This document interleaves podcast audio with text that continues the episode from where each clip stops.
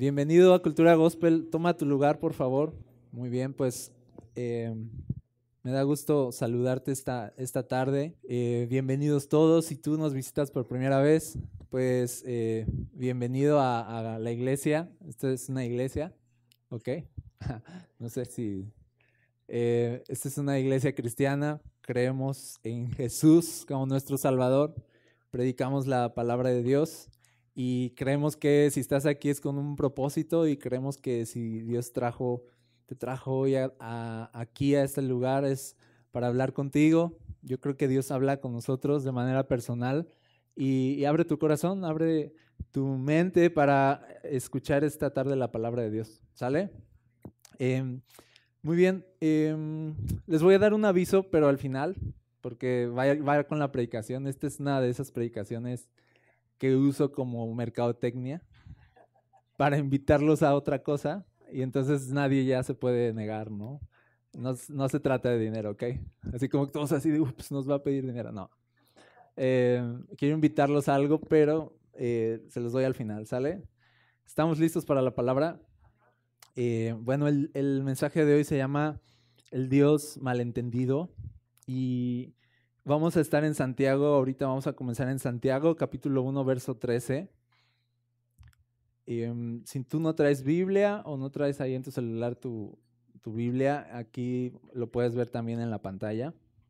Dice la palabra de Dios, dice, cuando alguien sea tentado, no diga que ha sido tentado por Dios, porque Dios no tienta a nadie, ni tampoco el mal puede tentar a Dios. Al contrario, cada uno es tentado cuando se deja llevar y seducir por sus propios malos deseos.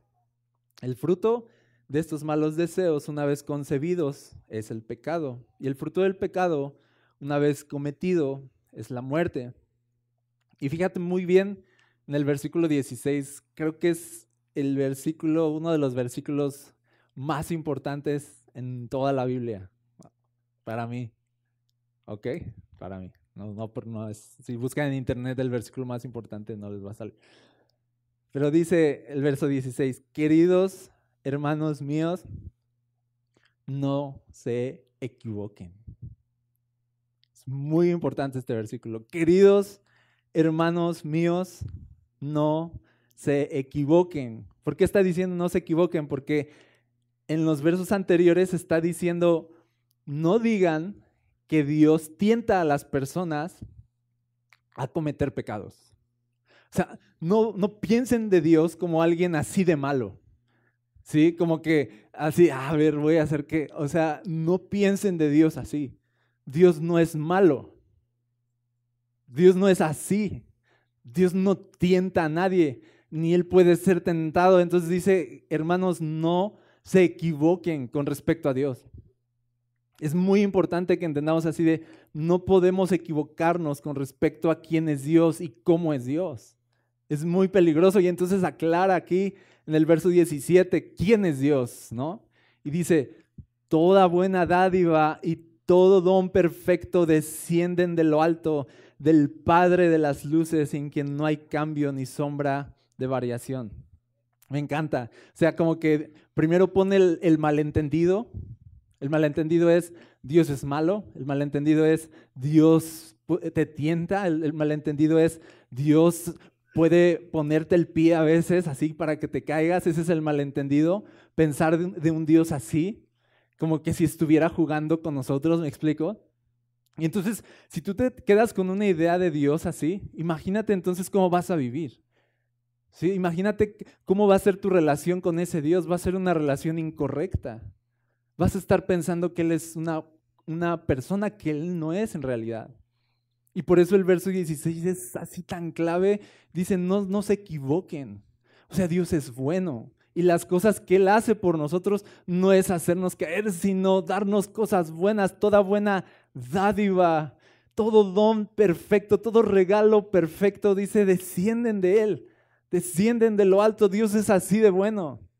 O sea, no solo es, no se equivoquen con respecto a Dios, a su carácter, a su corazón, sino es como que entiendan quién es Dios. Dios es esto, esta otra cosa. Dios es muy bueno. Dice, no, en Él no hay cambio ni sombra de variación. Entonces, es lo, que diría Santiago aquí es, ¿por qué le atribuyen a un Dios bueno un acto perverso de tentar al ser, al ser humano para hacerlo pecar? ¿Por qué le atribuirían cosas así? Dios es bueno. Entonces este texto es muy importante. Santiago 1.16. En otra versión, en la Reina Valera 60 dice, eh, amados hermanos míos, no erréis. No se equivoquen con respecto a quién es Dios. ¿Sabes por qué es tan importante esto? Porque adquirir un entendimiento equivocado con respecto a Dios es casi diabólico. Es perverso. Yo te pregunto hoy, ¿qué imagen tienes de Dios? ¿Cómo piensas que es Dios? Eso es algo bien importante en nuestra vida, porque sabes que la imagen que tienes de Dios o el pensamiento que tienes de quién es Dios va a definir todo. Va a definir cómo te vas a relacionar con Él. ¿Sabes? Va a definir tu manera de orar. Va a definir tu manera de adorarlo. Va a definir la relación que vas a tener con ese Dios. Entonces, eh, cuando Santiago dice no se equivoquen, es algo vital en nuestra vida. No es como de, mm, yo me quiero imaginar que Dios es esto, o sea, de no, no te andes imaginando. Hoy es muy común que digamos cosas como de, a mí me gusta pensar que Dios, ¿sí? ¿Sí o no? Y se nos hace súper fácil tomar a un ser como Dios y bajarlo a nuestro nivel y ponerle características humanas. Nosotros tenemos características de Dios, ¿sí? Fuimos creados a su imagen, pero Dios no tiene características humanas. O sea, perdón, Dios no está sometido a, a, nuestra manera de pensar. Eso lo dice muy claramente la Biblia. Dice, Él es muy distinto a nosotros. Él piensa muy distinto a nosotros. Él no está anclado acá a nuestro, a nuestro sistema y a nuestras reglas y a nuestro tiempo. Él, él, él va más allá. Entonces, ¿cómo piensas que es Dios? qué imagen tienes de Dios es muy importante. Sabes, desde Génesis, tú observas al enemigo tentando a la mujer para que comiera el fruto prohibido. ¿Te acuerdas? ¿Cómo logró que cayera en la trampa? Le vendió una idea equivocada de quién era Dios. Le dijo, muy astuto, dice la serpiente, con que Dios les ha prohibido que, que coman de todos los árboles del huerto. O sea, le vende la idea de, a la qué mala onda. O sea, Dios les prohibió que comieran de todos los árboles. O sea, Dios es malo. Dios es opresor. Dios te quiere así, encapsulado y que no disfrutes. Qué mal plan, porque aparte les pone todos los árboles, ahí deliciosos los frutos, y les dice, ahora no se coman nada. O sea, y la serpiente le quiere vender esa idea de, de qué malo es Dios, ¿no? Qué malo es Dios. Hay gente que piensa que Dios es malo. Y ya sabes de dónde viene esa idea. Hay gente que piensa que Dios está enojado en el cielo todo el tiempo. ¿Sí? Que está apuntando con su dedo a punto de fulminar a todos. hay gente que piensa que Dios está a punto de fulminarlo. ¿Sí? Que está así eh, en el cielo enojado. Y, entonces, ¿cuál es el resultado? Que vivimos una vida abnegada, abnegada, no comemos de ningún fruto mejor, ¿sí? Porque Dios es así de opresor y así de malo. Y toda nuestra vida se ve arruinada por ese entendimiento equivocado de Dios. Y Santiago dice, amados hermanos míos, Así como que todavía le pone, antes de decirle no se equivoquen, le pone así de los quiero un buen. O sea, los quiero de verdad. Tanto los quiero que quiero decirles esto. O sea, no se equivoquen. No se equivoquen con respecto a Dios. Por favor, no se equivoquen. Dios no es malo. Dios no es malo, Dios es bueno. Si algo quiere el enemigo, es que creamos que Dios es malo. Si algo quiere, es que creamos eso. ¿Sabes por qué? Porque Dios es tan, o sea, lo digo así, es absurdamente amoroso y bueno, así que sobrepasa nuestra capacidad de entender. Que eso vence a cualquier persona. Cuando tú captas lo mucho que Dios te ama, cuando captas lo mucho que Dios es bueno contigo, eso vence a cualquiera y la vida cambia. Entonces necesitamos conocer a Dios como realmente es Él y escuchar la advertencia de Santiago, no se equivoquen con respecto a quién es Dios. Quiero presentarte tres grupos de personas hoy y terminar, ¿ok? Que malentendieron a Dios. Y vamos a aprender un poquito de eso. Y la idea aquí es como que barrer. No así como que la mente así de, no, Dios no es eso, no, Dios no es así, ¿ok? El primer grupo de personas son los saduceos. Eh, en el tiempo de Jesús, tú vas a ver a los saduceos. Ay, perdón, siempre hago eso. Ok. Ahí lo editas, por favor. Mis soplidos. Em, los saduceos en el tiempo de Jesús eran este grupo de personas que eran de alto rango en la sociedad judía. Eran conocidos por interpretar de manera literal y rigurosa muchas cosas de la ley. Y yo pongo así como que entre paréntesis, o sea, malinterpretar a Dios. ¿Sí? Así era una interpretación literal, rigurosa, así de... Y entonces malinterpretaban al final. Y un día llegan con, con, Jesús porque eran este grupo que también estaba en contra de Jesús y le querían poner trampas, preguntas difíciles. Y entonces llegan con Jesús y le dicen, a ver, la ley dice que, por ejemplo, tú te casabas con, con una mujer y si no tenías descendencia y te morías tú como hombre, si yo tenía un hermano, mi hermano tenía la obligación de casarse con mi esposa y, y traer descendencia, pero mía, ¿sí? Como para honrar, honrarme a mí y traer descendencia. Y entonces, así, así era, así decía la ley. Pero llegan los saduceos, o sea, con sus preguntas acá, así de, pero ¿qué pasaría si se casa con el hermano, pero también se muere y no tienen hijos, y llega el siguiente hermano y también se muere y no tienen hijos. Y así, y le dicen todavía, o sea, le dicen, y así hasta siete. ¿No? Hasta siete hermanos. Y la pregunta así muy, muy tonta, ¿no? Bueno, yo porque ya lo leí, ya vi que es tonto, ¿no? Pero es así de, entonces, en la resurrección, ¿de quién va a ser esposa esta mujer? ¿De cuál de los siete? Esa es la pregunta. Ahora, ¿por qué le hacían esta pregunta? Porque ellos no creían en la resurrección. Entonces era como de, de a ver, en la resurrección, ¿sí? ¿Con quién rayos va a andar en el cielo esta María Joaquina? ¿No? O sea, ya, saben los, ya saben quién es, ¿verdad? De carrusel. ¿Eh? Con Cirilo.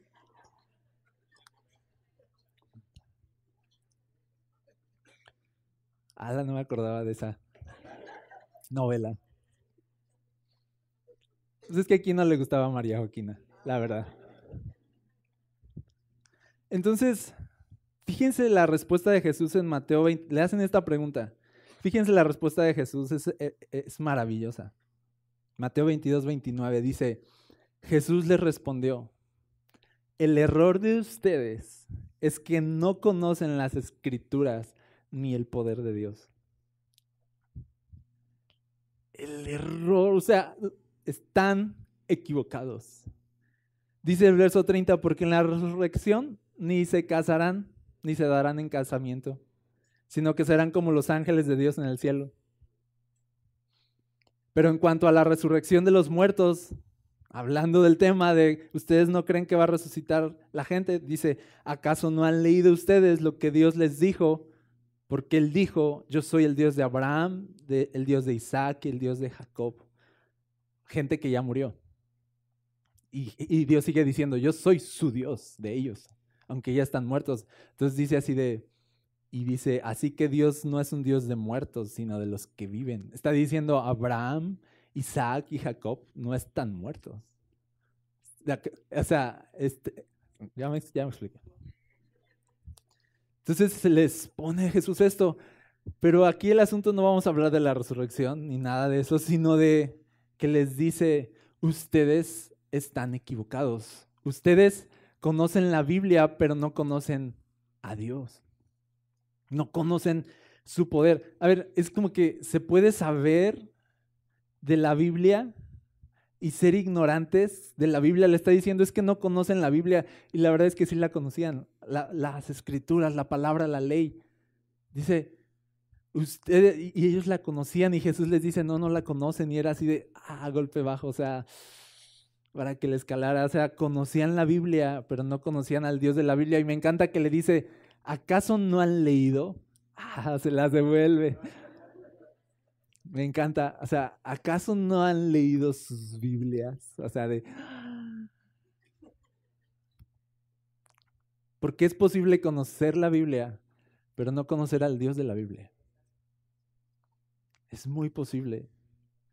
Si conocemos nuestra Biblia, pero no conocemos a Jesús, no estamos entendiendo nada. Y Jesús nos diría aquí de, ustedes no están entendiendo nada. No se equivoquen. No, no malentiendan las cosas. Abrimos nuestra Biblia no para tener datos de Dios, sino para conocer a Dios. Esa es, la meta cuando abrimos nuestra Biblia, conocer a Dios. Y aquí Jesús les está diciendo, ustedes creen que conocen la Biblia, pero no la conocen, están equivocados y no tienen ni idea de quién es Dios. Y con los saduceos aprendemos esto, que la Biblia nos debe llevar a conocer a Dios. No podemos crecer en conocimiento bíblico sin crecer en conocimiento de Cristo. Bueno, sí se puede, pero no deberíamos. O sea, cuanto más conocimiento bíblico vamos adquiriendo, se supone que vamos adquiriendo más conocimiento de Dios. Pero si todo se queda en conocimiento bíblico, conocimiento bíblico, conocimiento bíblico, eso va a resultar en un error conocer datos, conocer doctrina, conocer teología, nada más así, pero sin conocer el carácter, la persona de Jesús en la palabra. Si tú no tienes esto y nada más tienes esto, no tienes nada. Y eso es algo que puedes hacer. Yo a veces lo hago, te comparto, ¿no? Antes de abrir tu Biblia, cuando estés en casa, ora, ora a Dios y así, así de, mira, yo pues le exagero, ok, pero a veces yo la abrazo así de, Señor, cuando lea estas palabras, o sea, no quiero tener datos, quiero conocerte a ti. Quiero conocerte a ti porque aquí dice que estas palabras son vida y son vida, o sea, y con estas palabras yo puedo conocerte, así que por favor impídeme que yo nada más esté aprendiendo datos, pero no te esté conociendo a ti. Abre mis ojos. Y es como que hay que luchar con la Biblia a veces, en oración. Porque uno la abre y empieza, o sea, ¿cuántos no le hemos abierto y le empezamos a leer y nada más no? ¿Sí o no? Admitámoslo. O sea, de nada más no, o sea, eh, y hay, hay momentos que dices, este no es mi día, o sea, ¿sí o no? Yo, por ejemplo, ayer así me sentí durante el día, así de, este no es mi día. O sea, hoy no me siento tan espiritual. ¿Sí me explico? Sea, pero a veces hay que luchar en oración y desear de verdad de todo corazón poder conocer a Dios. Luchar, orar, rogarle a Dios que yo pueda conocerte, que yo pueda percibir quién eres tú. Tú te vas a dar cuenta que el deseo de Pablo para la iglesia era que conocieran a Dios. Era todo. Y cuando Pablo oraba por la iglesia era de, es que lloro por ustedes que puedan conocer a, Cristo, que puedan entender su amor, que puedan captar lo profundo de Él, ¿sí? que puedan abrirse sus ojos y puedan de verdad ver a Dios. O sea, esa era la oración de Pablo por la iglesia, conocer a Dios. Qué triste sería ser ricos en conocimiento bíblico, pero pobres en conocimiento de Cristo sería tristísimo, sería, o sea, lo peor. Seríamos saduceos.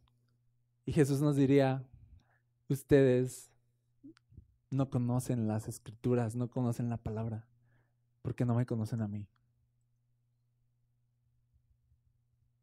Y malentendemos a Dios. Y lo interpretamos mal. Y lo aplicamos mal y todo se derrumba. El segundo grupo que malinterpretó, malentendió a Dios, ya algunos se imaginarán, los fariseos. Los fariseos. O oh, esos me caen más mal. Los fariseos, chequense, Mateo 12, verso 1.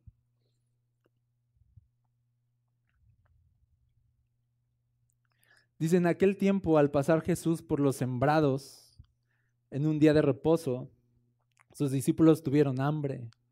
Es muy importante saber que tuvieron hambre, ¿ok? ¿Tenían hambre? ¿Has, tenido hambre? Ahorita, por ejemplo, llegaron los pambazos, hubieran probado a unos de pierna, buenísimos. Lleguen temprano porque se acaban. Ok. Y tuvieron hambre. Van caminando en medio de un sembradío, tienen hambre y dice que comenzaron a arrancar, dice a espigas y a comerlas. Verso 2. Cuando los fariseos vieron esto, le dijeron, fíjate, tus discípulos hacen lo que no está permitido hacer en el día de reposo. Los, fariseos eran estas personas rigurosas también de la ley, de interpretar la ley, de aplicarla de manera textual y rigurosa y se creían como que ellos eran, o sea, como que los policías, los policías de, la, de Dios, así de, ah, está arrancando espigas, ah, está haciendo lo que no debe, así, y se traían a Jesús corto, ah, no te lavaste las manos. Entonces era por eso caen mal, ¿no? Y ahí estaban sobre Jesús y viendo que se equivocaba y haciéndole preguntas capciosas para hacer, acusarlo de algo. Y entonces no estaba permitido en día de reposo eh, cosechar. Eso era en la ley, cosechar. O sea, ponerte a trabajar para quitar tus cosechas. Eso era una cosa. De ir caminando y arrancar espigas porque tienes hambre. O sea, eso es otra cosa. Pero la rigurosidad así de, no, o sea, estás trabajando, estás cosechando y así de, estás pecando. Fíjense la respuesta de Jesús, verso 3. Pero él les dijo, ¿no han leído? Ah, otra vez. Ah, me encanta Jesús. ¿No han leído ustedes? Así como tienes la misma Biblia, Imagínate su orgullo. O sea, ellos estudiaban muchísimo y que les digan no han leído era... Entonces, ¿no han leído ustedes lo que hizo David cuando él y sus acompañantes tuvieron hambre? Dice verso 4, pues entró en la casa de Dios y comió los panes de la proposición, panes sagrados, panes que no podías comer. Dice, y dice, panes que ni a él ni a sus, a sus acompañantes les estaba permitido comer, sino solamente a los sacerdotes. O sea, les está dando el ejemplo de David. David tuvo hambre e, y se comió esos panes. Y tú dices, ¿y entonces fue pecado? ¿No fue pecado? ¿Qué? Nos ponemos nerviosos, ¿no? Así como de, lo juzgamos, lo, lo apedreamos, ¿qué hacemos? O sea,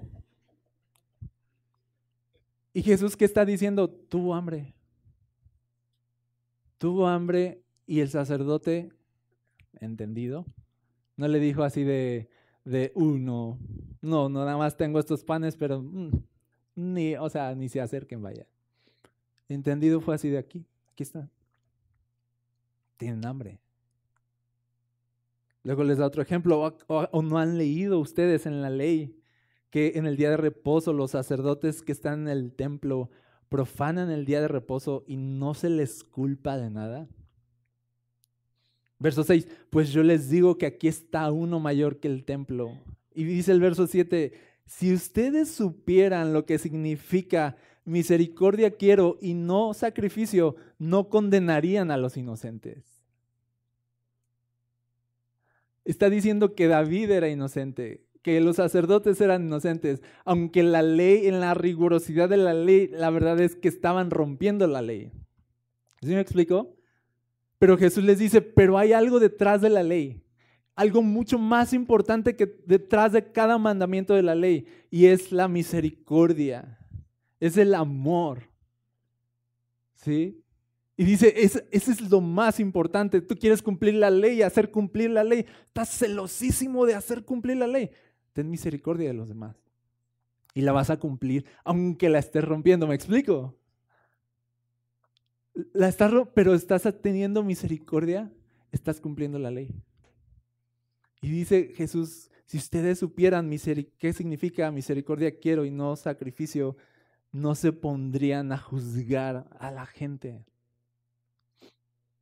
No condenarían a gente que es inocente. Los fariseos tuvieron la ley, sí, pero la malinterpretaron, la aplicaron mal porque fueron celosos de la palabra, pero igual no conocieron a Dios en la palabra tomaban la ley para aplicarla de manera textual, sin detenerse a ver el carácter, el corazón de Dios detrás de cada mandamiento. Y Jesús estaba citando aquí Oseas 6:6, que dice, lo que yo quiero es misericordia y no sacrificio, conocimiento de Dios más que holocaustos. ¿Qué quiere Dios? más que todo tu sacrificio, más que toda tu abnegación, más que tú digas es que yo hago todo y dice, no, yo lo que más quiero de ustedes es que sean gente de misericordia. Piensa eso. Luego dice, aún más profundo, dice, yo lo que más quiero de ustedes es que me conozcan, que me capten, que capten quién soy. Porque si no, este libro, o sea, vamos a usar este libro para juzgar personas en vez de amarlas. qué, sentido tiene? o sea, es así como que Dios nos ve usando este libro para romper personas, juzgar personas, acusar personas. Y Dios así de, o sea, están mal, están malentendiendo todo. Vayan y aprendan, ¿no? Lo que significa misericordia quiero y no sacrificio. Y luego vienen. Y Santiago por eso les decía que es el texto muy importante. Amados hermanos míos, no se equivoquen con respecto a Dios.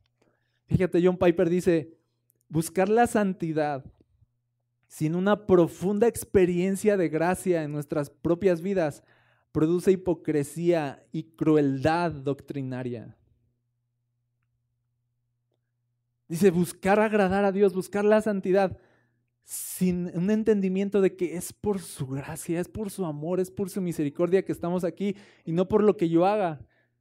Si no viene de la base tu santidad, tu devoción a Dios, no viene de la base de la gracia de Dios, de la experiencia que tienes de recibir la gracia y la misericordia de Dios, dice John Piper, te vas a convertir en un hipócrita y en una persona cruel. Cuando la exigencia humana se vuelve más exigente que la exigencia de Dios, seremos doctrinalmente crueles con los demás.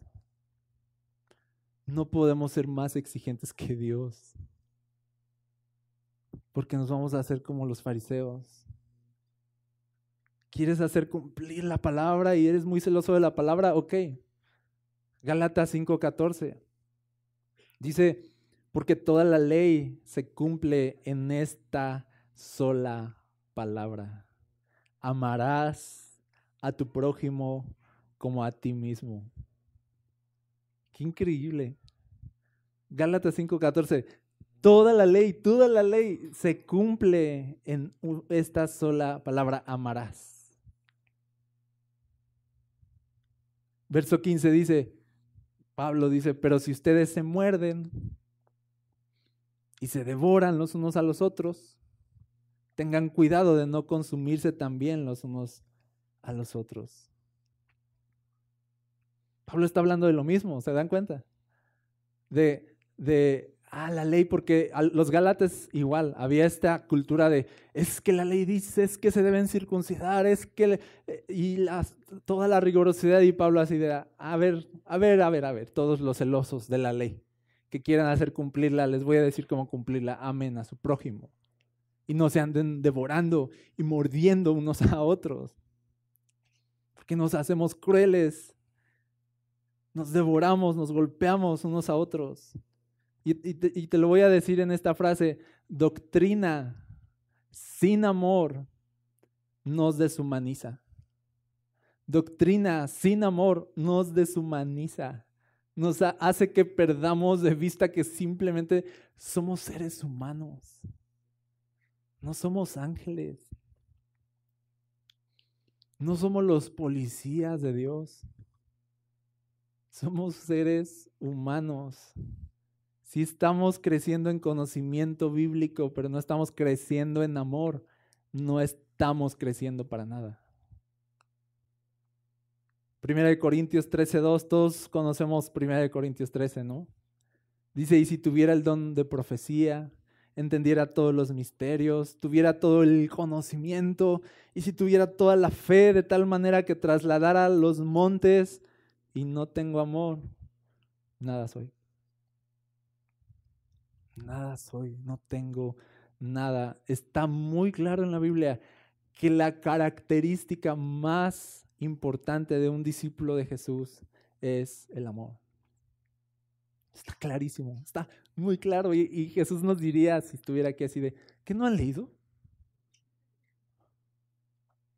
¿Por qué se andan peleando unos con otros? No han leído sus Biblias, así nos diría. Y todos nos esconderíamos abajo de nuestras sillas en este momento, a rogarle su misericordia y arrepentirnos. La verdad. Hay un ministerio muy, muy padre, muy muy padre, muy completo que se llama Nueve Marcas, que te dice pues, un panorama de las nueve marcas de una iglesia sana. ¿No? No sé si lo han leído, oído, escuchado. ¿No? Dos personas, ok. Está padre, está padre, la verdad. Y tienen libros de las nueve marcas, ¿no? Que haya predicación y que haya evangelismo y que haya ¿no? O sea, como que, te da un panorama. Y yo pensaba, o sea, está chido. o sea, sí. Pero yo pensaba, yo le pondría 10 marcas. O más bien quitaría las 9 y dejaría una. La marca que dejó Jesús.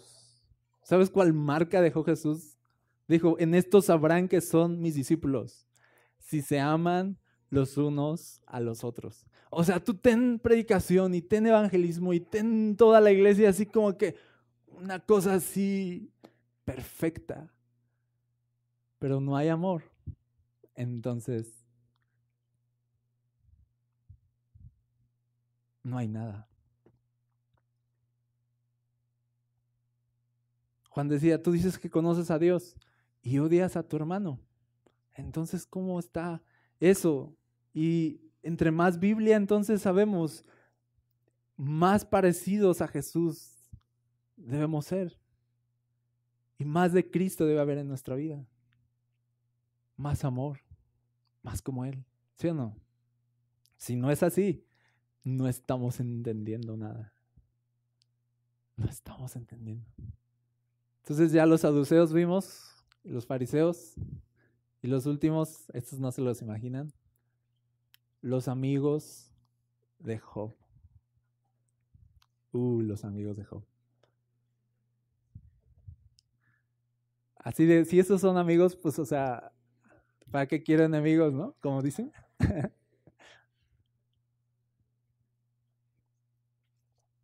Job la está pasando, esa, yo creo que es la persona que le ha ido más mal en la vida.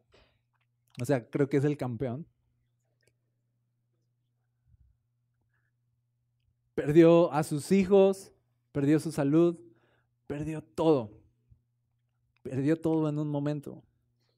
Y llegan sus amigos, pues a, primero como que a ver, pues a consolarlo y se quedaron callados, dice, varios días y de pronto se arrancan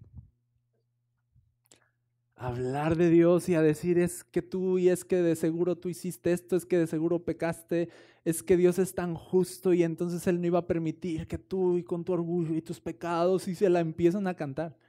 Cuando el libro de Job empieza diciendo Job era un hombre íntegro, intachable, recto. Y entonces llegan sus amigos a, voy a decir así, a escupirle conocimiento de Dios. conocimiento doctrinal, teología. Dios esto y Dios aquello y tú esto y acá. Y... Los amigos de Job tenían teología, pero no tenían compasión. No tenían amor. Es decir, tenían conocimiento de Dios, pero no conocían a Dios. Tú lees el libro de Job y el libro de Job para mí se trata de un montón de hombres disertando sobre su conocimiento teológico sin conocer a Dios. De eso se trata el libro de Job.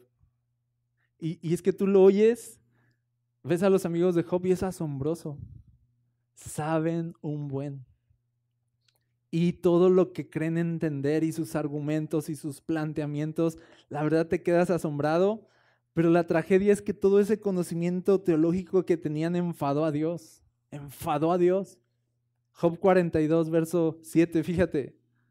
Después de que el Señor terminó de hablar con Job, le dijo a Elifaz, el temanita, que era de los amigos de Job, le dice, estoy enojado contigo y con tus dos amigos, porque no hablaron con exactitud acerca de mí como lo hizo mi siervo Job. Y cuando tú lees eso te quedas así de, no inventes, o sea, treinta y tantos capítulos llevo leyendo algo que está mal. No, o sea, o sea, subrayando así de, ah, qué bonito. Ya me mandé a hacer un imán en mi refri, ¿no? Y llegas a Job cuarenta y tantos y así de, están mal ustedes, y así de, ah, o sea, ¿cómo? Ahora, para que no se confundan, no arranquen Job, ¿ok? De sus Biblias así de, ah, el conocimiento que tenían era correcto. Las cosas que dicen de Dios son correctas, muchas, pero las estaban aplicando mal a la vida de Job. Estaban mal interpretando y aplicando mal toda su teología. ¿Por qué? ¿Cómo llegas a eso? Pues cuando tienes mucho conocimiento de un libro o mucho conocimiento doctrinal, pero no conoces a Dios. No sabes realmente entonces de qué estás hablando. Y por eso ellos se equivocaron. Y hablaron capítulo tras capítulo de algo que no sabían. Y el único que atinó en reconocer que hablaba de cosas que no sabía fue Job. Así es que ya me di cuenta cuando ya de pronto sus ojos se abren y puede ver a Dios y ahora sí conocer a Dios, dice, ahora sí, mis ojos te ven. Y ya me di cuenta que era un tonto. Hablaba y hablaba y hablaba de cosas que ni entendía. Y yo solamente de oídas te había oído. ¿Te acuerdas de eso? Nos encantan esos versos, ¿no? Ahorita cantábamos, ahora puedo ver, puedo ver tus ojos de amor. ¡Hala, qué padre! O sea, de ver, a Jesús y ver cuánto nos ama y captar eso. Así de, puedo ver que no quieres destruirme. ¿Sí? O sea, captar eso. Puedo ver cuánto me amas a pesar de cómo me vaya, a pesar de lo que esté viviendo, a pesar de verdad de cualquier cosa, aunque seamos el mismo Job. O sea, que Job pueda decir de, ahora te conozco, ahora te puedo ver, ahora sí ya estoy satisfecho. Y entonces Dios se enoja con sus amigos porque Dice, ustedes no hablaron rectamente de mí. Y, tú estás leyendo el libro de Job y, llega un punto en el que a lo mejor empiezas a enojarte con Job también. No sé si te ha pasado. Así de, Job, qué terco, o sea, ya arrepiente, te escucha a tus amigos, ¿no? Y empiezas a ponerte del lado de los amigos, porque es más conveniente pasarse, de, o sea, son tres contra uno, y tú dices, han de estar bien ellos. Porque si a Job le está yendo así, es por algo, tienen razón. Es por algo, se me hace que algo hay ahí. No estaban entendiendo nada. Y llegas al final del libro y resulta que estabas en el bando equivocado. O sea, es una cubetada de agua fría. A todos nos ha pasado. Así de, estaba en el bando equivocado y te pasas con Job rápido. O sea, ¿qué hicieron los amigos de Job? Usaron, voy a decirlo así, la teología su supuesto conocimiento de Dios para destruir a Job, no para sostenerlo, no para ayudarlo. Y eso es estar equivocado con respecto a quién es Dios y a, de qué va Dios cuando nos da su palabra. Gálatas 6.1 dice, hermanos, si alguno es sorprendido en alguna falta, ustedes que son espirituales, restáurenlo con espíritu de mansedumbre. Dice, piensa en ti mismo, no sea que tú también seas tentado. De eso va Dios, de restaurar, de levantar, de ayudarnos, no de destruirnos. Y entonces dice, ustedes que son espirituales y que captan esto, ¿te, fijas a quién le está hablando Pablo? Así de, les hablo a los espirituales, a los que no solo conocen su Biblia, sino que conocen a Dios. A ustedes les hablo, ayuden, levanten a su hermano con espíritu, dice, de mansedumbre, o sea, con humildad. Con humildad dice, piensa en ti mismo, no sea que dice tú también seas tentado. ¿Sabes qué le están diciendo Pablo a los espirituales? A los espirituales así de, sean humanos. Sé humano cuando alguien necesita tu ayuda. Piensa lo que está diciendo Pablo. Piensa que tú eres humano también como él. Bájenle ocho rayitas a, así de, oh, ¿sí? y fíjate, el verso 3 me encanta. Dice, porque el que se cree ser algo y no es nada, a sí mismo se engaña. Tú no puedes ayudar a nadie a restaurarse, a levantarse de una caída si tú te crees mucho. Es lo que está diciendo. Si te crees superior a esa persona, o sea, aléjate, porque los amigos de Job solo vinieron a arruinarle más la vida, pobre cuate. O sea, pobre cuate. O sea, aléjate. Y ellos se sentían superiores a Job. Se sentían mejores que Job. Obviamente no puedes amar a una persona genuinamente si tú te crees superior a ella. No se puede. No puedes ayudar a alguien si te crees superior. Jesús lo dijo de otra forma cuando dijo de, ay, a ver, quieren andar ayudando a su hermano con la viga, con la este, paja en su ojo. Y no sé, o sea, primero dense cuenta que ustedes tienen una viga en el suyo. Dice, ve y primero quítate tu viga, o sea, habla así como de un pedazo de madera, o sea, exagerando así de, tú, o sea, tú estás mal, cuate. Ve o sea, checa tu vida y después ven y ayuda. Porque cuando venimos en un orgullo, cuando venimos en una soberbia de, oh, soy mejor y así déjame ayudarte en lo que estás mal, vamos a destruir. Por eso Jesús dijo, eh, eh, aguanta, ve y vete en el espejo y ve qué clase de persona eres primero. Acuérdate que eres humano, que tienes errores y que tienes pecados también. Y ya que te haya quedado claro eso y que tu corazón esté así como de que, golpeado por eso, ya así como más mansito. Ven con espíritu de mansedumbre, recuerda que eres humano como tu hermano y ven y ayuda a levantarse. Con amor. Eso es Dios, eso es lo que hace Dios.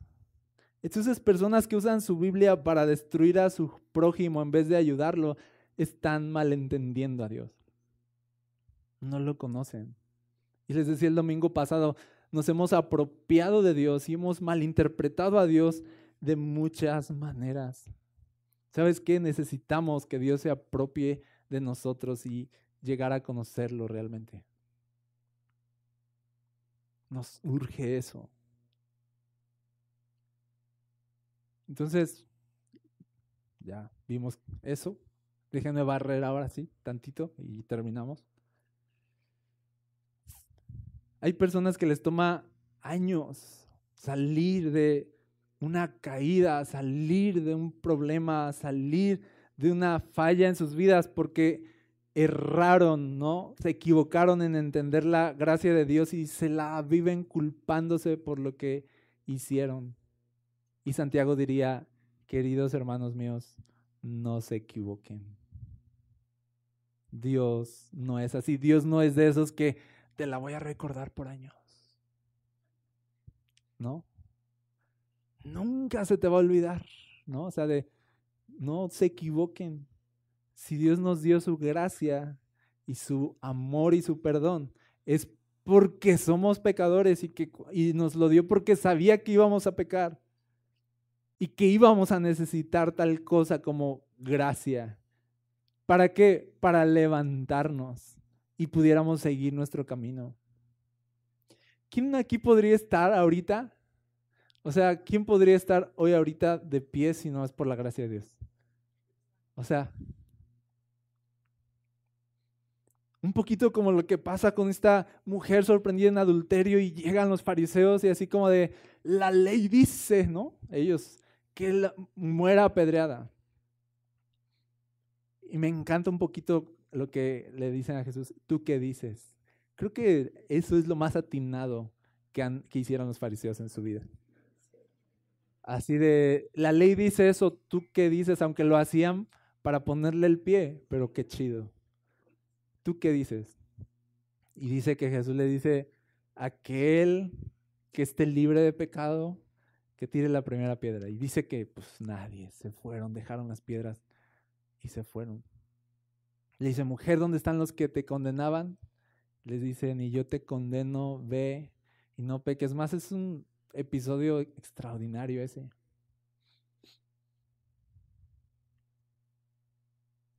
Y ves a los fariseos de, la ley dice esto, ¿tú qué dices? Y, y parece como que Jesús está rompiendo su propia ley. Pero no. Porque el cumplimiento de la ley es el amor. Estaba cumpliendo la ley. Mucho mejor que lo que ellos querían hacer cumplir.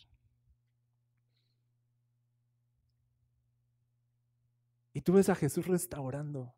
Y tú ves a Jesús levantando a las personas. Y tú ves a Jesús diciéndole así de, sale listo, ve y ya no lo vuelvas a hacer. Te quedas así de, o sea, dale al menos, no sé, cuatro sesiones de consejería a la muchacha esta. O sea, no la dejes ir así, o sea, ¿sí o no? O sea, terapea a la gente un poquito, no los despaches tan rápido, como si no nos conocieras, ¿no?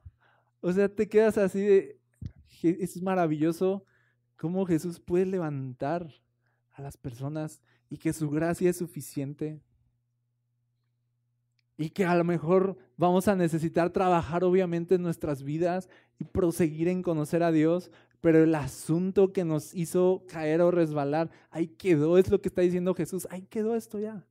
¿Quién te va a condenar? Nadie, pues ni yo. Ese es Dios. Ese es Dios.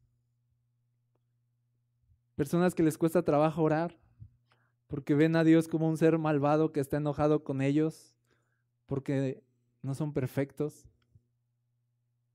Y sí, no lo somos, pero Dios no es un Dios malvado.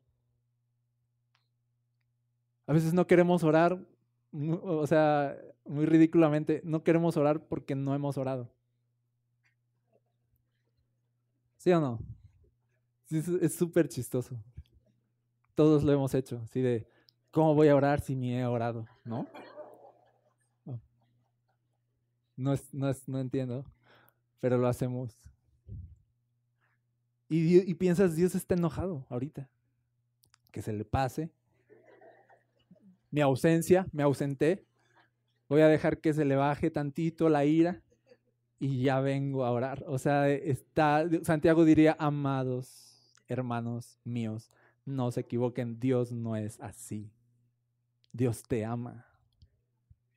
Y cuando ores, recuerda que estás hablando con la persona más buena del universo. Piensa eso.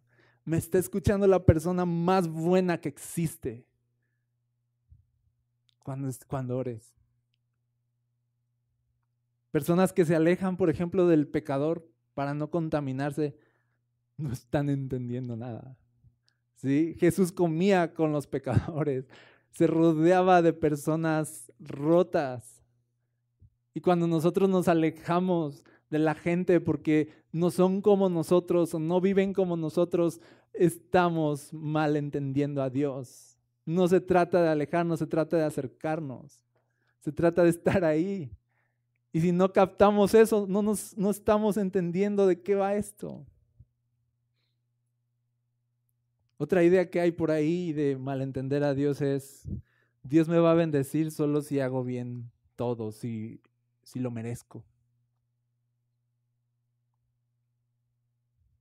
Amados hermanos míos, ¿cómo creen?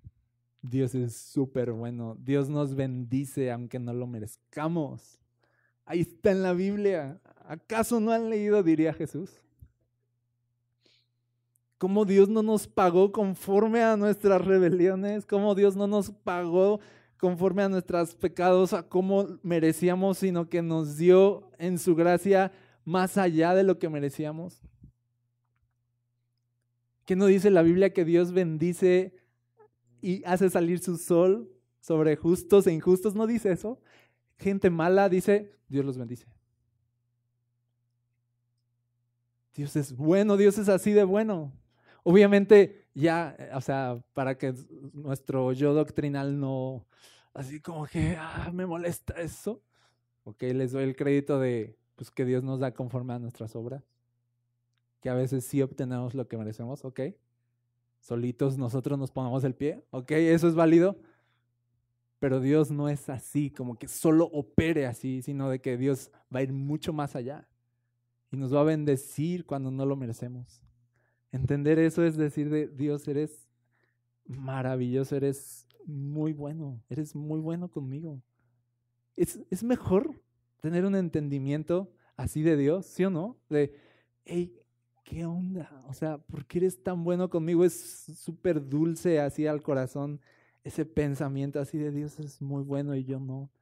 Y es así de ah, un descanso, un descanso. También pensamos que si nos va mal en algo, entonces algo debo estar haciendo mal. hermanos. amados hermanos, no, no, no, no, no se equivoquen. Ahí tenemos a Job, una persona recta, intachable, que le fue de la patada por un tiempo. Y que los amigos precisamente decían, algo hiciste mal, algo hiciste mal, ah, de seguro. No, esto no es de gratis. No, ¿estás enfermo? Mm, ¿Qué pecado estás cometiendo? Así de... Y Job decía, es que yo no hice nada y, ¿sí? Ah, ¿cómo no? ¿Cómo no? O sea... Y si dicen, ah, ese es un ejemplo aislado, no, de verdad. Ah, a ver, los papás de Juan el Bautista Zacarías, Elizabeth. Tú lees en Lucas que dice, esta pareja eran justos, intachables delante de Dios y no tenían hijos.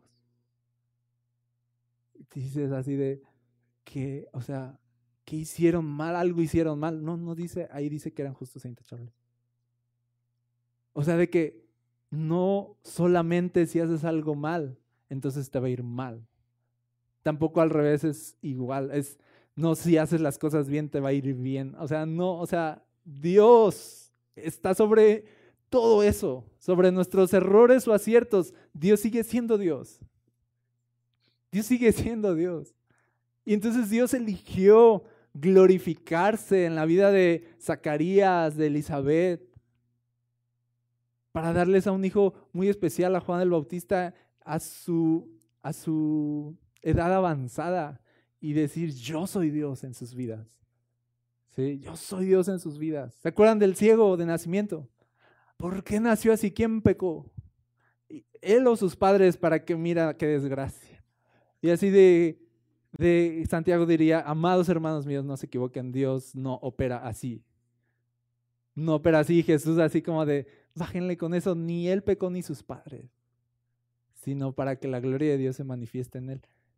Son propósitos mucho más sublimes de que de, a ver, a ver, ¿qué hiciste? Ok, hiciste dos buenas obras, en, dos bendiciones, ahí te van. O sea, de, o sea, Dios no es así, Dios no es un cajero así que te cambia las fichas, o sea, de, o sea, de traje cinco fichas, ahora devuélveme de buenas obras, devuélveme un poco de efectivo, o sea, de, Dios no es así. Amados hermanos míos, no se equivoquen, no, y digo no se equivoquen porque así dice ahí, no, o sea, no es que yo sí sé, o sea, no nos equivoquemos, me incluyo. No nos equivoquemos, Dios es bueno. Dios es grande, Dios está lleno de amor, lleno de amor. Piensa eso. Piensa eso la próxima vez que, que creas que la Biblia te da, te está motivando a hacerle mal a alguien, a hacer a un lado a alguien o a odiar a alguien. Así de es que la Biblia me está diciendo así de, oh, oh te estás equivocando, no has leído bien. ¿Sí me explico? Piensa eso, piensa que lo más importante es el amor, piensa que lo más importante es conocer a Jesús en su palabra y yo, yo creo esto y es lo que quiero compartirles y aquí va ya la invitación. Porque creo que es tiempo de que se levante una iglesia que conoce a Jesús. Así que lo conoce. No una que se pare el cuello así de, uy, sabemos todo de acá y historia de la Biblia y lo que sí me explico y en griego, en arameo y en todo así de... Y, Jesús diría así de, o sea, y tú puedes tener todo eso y si no tienen amor y si no me conocen. No queremos ser una iglesia que sabe doctrina, sino una iglesia que conoce a Jesús a través de la doctrina. Eso queremos. No una iglesia que sepa Biblia, sino una que conozca a Jesús a través de la Biblia. Y, yo deseo eso para Cultura Gospel. Que se diga, es, o sea, una iglesia donde no nada más aprendes datos de Dios, sino que ahí puedes conocer quién es Jesús. Y la meta es llegar a conocer a Jesús y reflejarlo con nuestra vida. Y vamos a empezar a trabajar en esa visión. Creemos esto. La Biblia dice que cuanto más conocemos a Dios, más conocemos a Cristo, más nos vamos pareciendo a Él. Y que cuanto más nos vamos pareciendo a Él, pues más lo vamos a dar a conocer de manera natural con nuestra vida. Sí, entonces es conocer a Dios para parecernos a Él, actuar como Él, pensar como Él, captar su corazón, conocer a Dios para ser como Cristo y entonces dar a conocer a Jesús. Dar a conocer quién es Dios. Y entonces, ese es el último punto. Este, esta va a ser nuestra nueva eslogan de la iglesia. Conocer a Jesús y darlo a conocer. Conocer a Jesús y darlo a conocer. Eso es todo. De eso se trata todo. ¿Y saben cómo vamos a conocer a Jesús?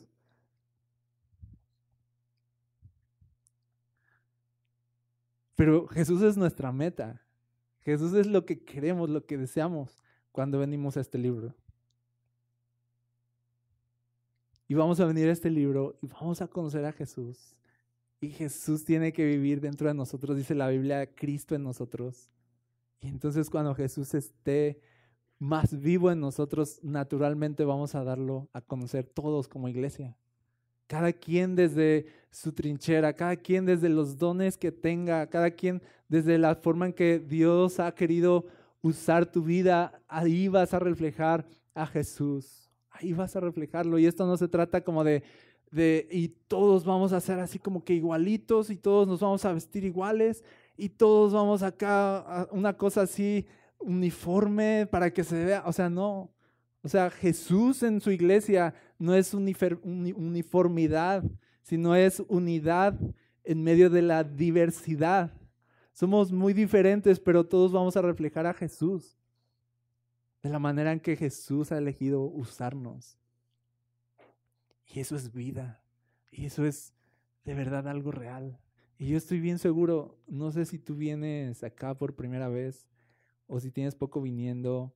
Eh, estoy seguro que muchos vienen o están buscando una iglesia real, una iglesia real.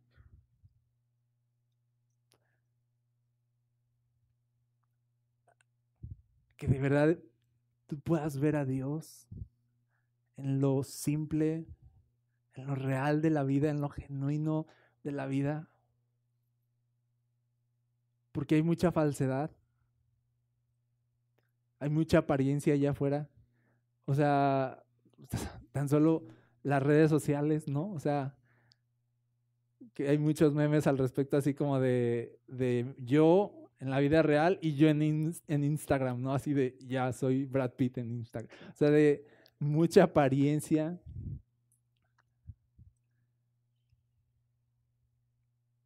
Y la gente y todos queremos algo real. ¿Sí o no?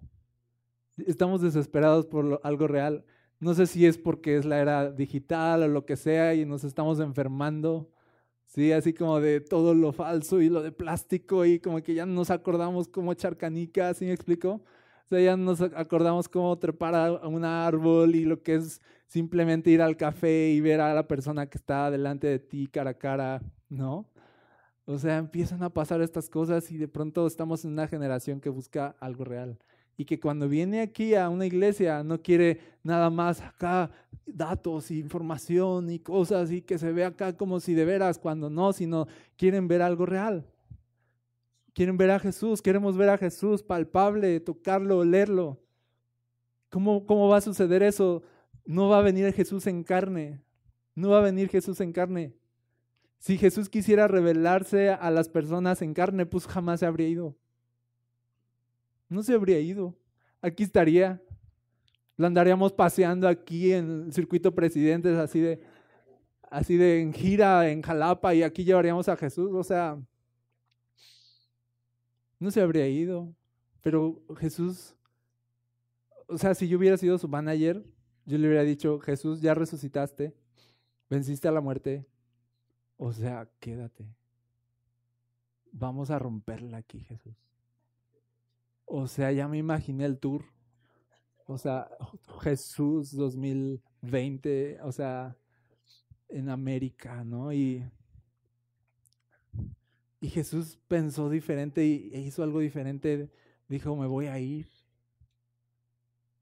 Me voy a ir, pero voy a enviar mi Espíritu Santo.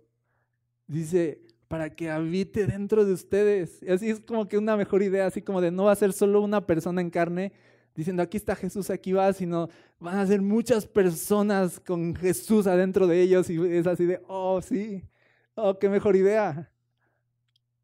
Eh, tiene razón, tiene razón, o sea, a nadie se le habría ocurrido, la verdad. Y Jesús así de, voy a darme a conocer a través de mi iglesia. Voy a poner mi espíritu en ustedes y ustedes van a oler a mí y van a hablar como yo y van a pensar como yo porque me van a conocer realmente. Y esa es la vida cristiana, Cristo en nosotros. ¿Para qué estás aquí? Para conocer a Jesús y darlo a conocer. Eso es todo.